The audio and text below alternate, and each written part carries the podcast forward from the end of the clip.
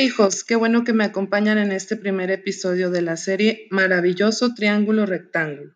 Mi nombre es Edna Torres y en este primer episodio platicaremos justamente sobre los tipos de triángulos, cómo se clasifican, su nombre y por supuesto las características. ¿Listos? ¡A faena!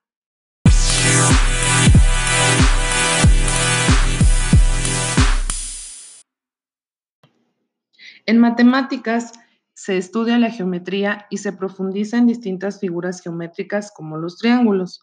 Este conocimiento es útil por muchas razones. Por ejemplo, para realizar dibujos técnicos o planificar una obra y su construcción.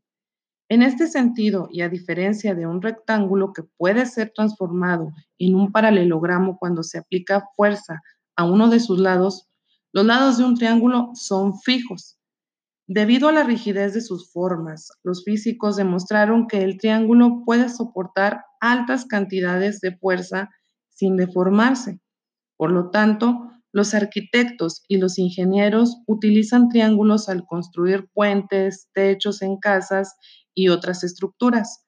Cuando se construyen triángulos en estructuras, aumenta la resistencia al reducir el movimiento lateral.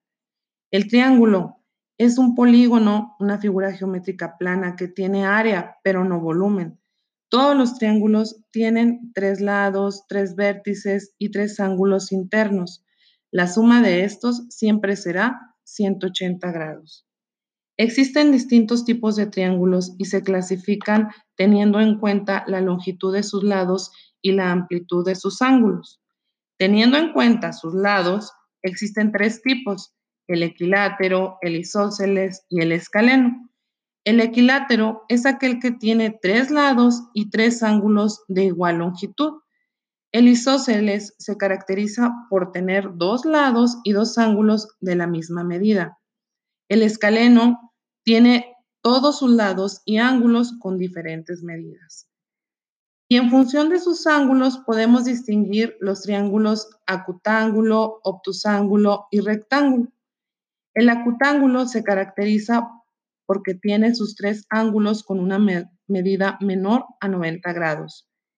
El triángulo obtusángulo tiene un ángulo mayor a 90, pero menor de 180 grados, y dos ángulos agudos, los cuales son menores a 90 grados.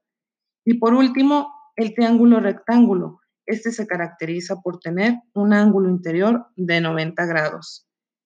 Hasta aquí con este primer episodio y te recomiendo que leas el libro El mundo de los triángulos de Nancy Orjuela para que profundices en el tema. Los enlaces te los compartiré en las notas del episodio. Qué bueno que me has acompañado en este primer episodio. Recuerda que encontrarás algunos enlaces en las notas del podcast hacia sitios de interés y recursos adicionales. No olvides suscribirte al canal y compartir este podcast con el hashtag maravillosos triángulos rectángulos. No te pierdas el episodio 2 la próxima semana. Bye.